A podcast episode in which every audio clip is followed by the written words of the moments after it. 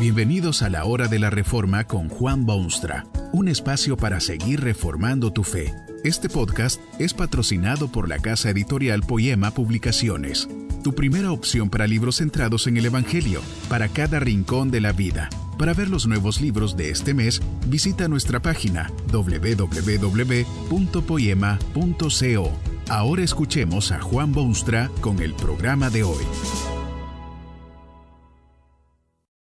Esta conferencia se titula No todos entienden y está basada en las palabras bíblicas de Marcos 4:12 para que no se conviertan y les sean perdonados los pecados.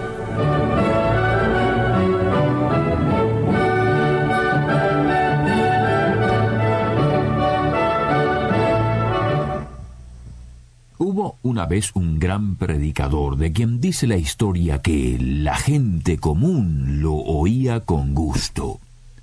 Ha sido comparado con los grandes profetas del pasado y muchos admiraron sus palabras profundas y reconocieron la autoridad indiscutible de su verbo. Pero cuando informó a las multitudes que era el Hijo de Dios y que había venido para salvarlos, la misma historia informa que muchos de sus discípulos volvieron atrás y ya no andaban con él. En tres brevísimos años pasó de la popularidad a la cruz. ¿Cómo es que la gente no entendió?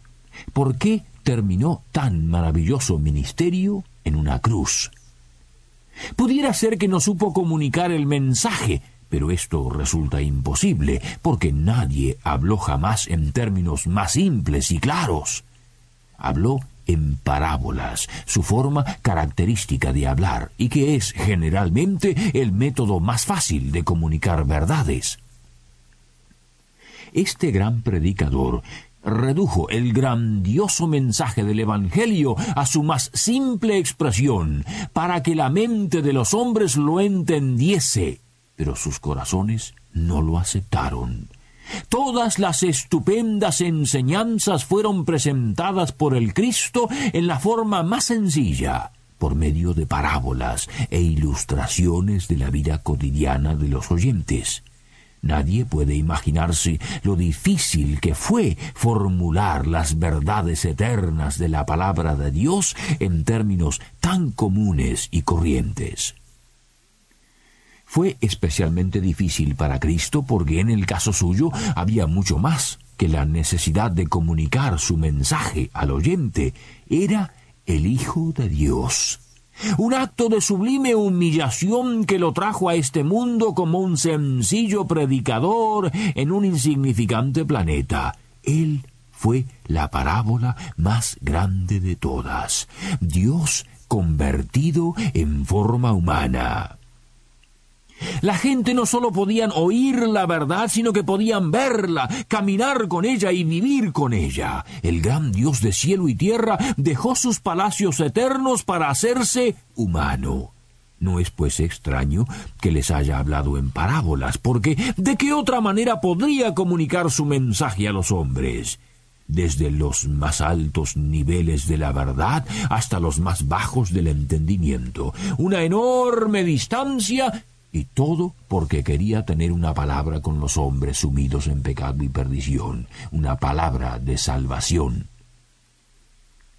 Pero no bastó hablar con los hombres, tuvo que vivir y morir por ellos para ser Salvador. Vino a ser el Evangelio que predicaba. No sólo habló desde un bote en la orilla del lago o en la ladera de un monte o en una sinagoga, sino también desde una cruz y desde una tumba vacía. Su muerte y resurrección son la médula de su predicación, su muerte por el pecado, su promesa de salvación al hombre perdido y al mundo descarriado. Vino no sólo a predicar, sino a hacer lo que predicó, sufrir y morir y resucitar para redención del hombre. Es por eso que usó parábolas para enseñar, quería estar seguro de que los hombres entendían su mensaje. Este es el mensaje más estupendo que se haya proclamado en la historia. Pero pese a ello fue dicho en parábolas fáciles, en palabras sencillas y en términos simples. Pero ni eso fue suficiente. El predicador tuvo que transformarse en parábola. El verbo hecho carne habitó entre los hombres para que viesen su gloria como la del unigénito del Padre, lleno de gracia y de verdad. Y ni siquiera eso fue suficiente. Lo verdaderamente increíble es que tan pocos entendieron su mensaje y que tantos lo rechazaron. A pesar de su bondad en venir al mundo, a pesar de la simplicidad de sus palabras, a pesar de su acto supremo, la mayoría no supo de qué hablaba, y otros se disgustaron con su mensaje. Vastas multitudes jamás entendieron o no quisieron oír lo que decía. Así ha sido ya por veinte siglos. Miles han creído, pero el total de los creyentes es una fracción pequeña de la humanidad. La genuina Iglesia de Cristo ha sido siempre una decidida minoría en el mundo. El Evangelio aleja más almas que las que gana. Parece como que no es suficiente reducir este mensaje a los términos más sencillos, puesto que luego de dos mil años de clara y precisa predicación, muchísimos aún no lo entienden, y si lo entienden, se niegan a aceptarlo. En cierta oportunidad dijo Jesús a sus discípulos estas extrañas palabras. A vosotros os es dado saber el misterio del reino de Dios, mas a los que están fuera, por parábolas todas las cosas, para que viendo vean y no perciban, y oyendo oigan y no entiendan, para que no se conviertan y les sean perdonados los pecados. ¿Qué quiso decir con esto? Da la impresión de que sus parábolas eran obscuras y misteriosas a propósito, para encubrir el mensaje en vez de revelarlo. Pero Jesucristo jamás predicaría de ese modo, jamás haría de la verdad una especie de adivinanza o doble sentido. Lo que quiso decir es que, a pesar de la claridad del Evangelio, a pesar de tratárseles todo en parábolas, los hombres no entendieron ni quisieron aceptar. Quiere decir que se necesita algo más para ser creyente. Allí mismo estaban sus discípulos, ansiosos de saber más y aprender, aprender, aprender, mientras que los otros que habían oído las parábolas se han ido cada uno por su camino. ¿Por qué unos sí y otros no? ¿Cómo es que para tantísima gente hasta las parábolas, las palabras sencillas y claras, le eran sin efecto. Cristo lo explicó diciendo, A vosotros os es dado saber que los misterios del reino de Dios, pero no a los otros.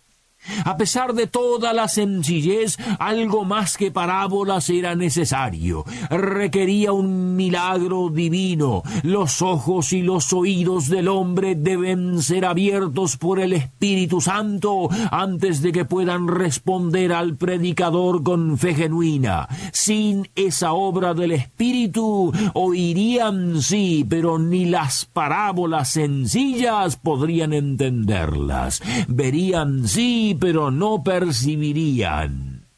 ¿Por qué no? Simplemente porque no querían ser convertidos y perdonados. Sus corazones habían rechazado el mensaje de Dios y eso solo puede cambiarse por milagro de la gracia de Dios. A esos pocos discípulos había sido dado saber el misterio del reino de los cielos, pero no a los otros por razones que sólo él sabe. Jesús, siendo el Hijo de Dios, sabía de antemano, antes de predicar, que sus oyentes no creerían su mensaje porque sus corazones eran cautivos del pecado. Pero, pese a ello, les predica, y hasta en parábolas sencillas. ¿Por qué? ¿Por qué trató Cristo de alcanzarlos con su mensaje? ¿No hubiera sido mejor dejarlos en su incredulidad? ¿Por, ¿Por qué hablarles de una salvación que no querían? Esa pregunta no es fácil contestarla, pero la respuesta se encuentra en alguna forma en el profundo amor de Dios por el ser humano. No quiere que el pecador muera, sino que se arrepienta y que viva. Con todo su ser anhela que el hombre sea salvo, como lo demuestra su bendita palabra y su incomprensible sacrificio al enviar a su Hijo al mundo para hacer el rescate por muchos.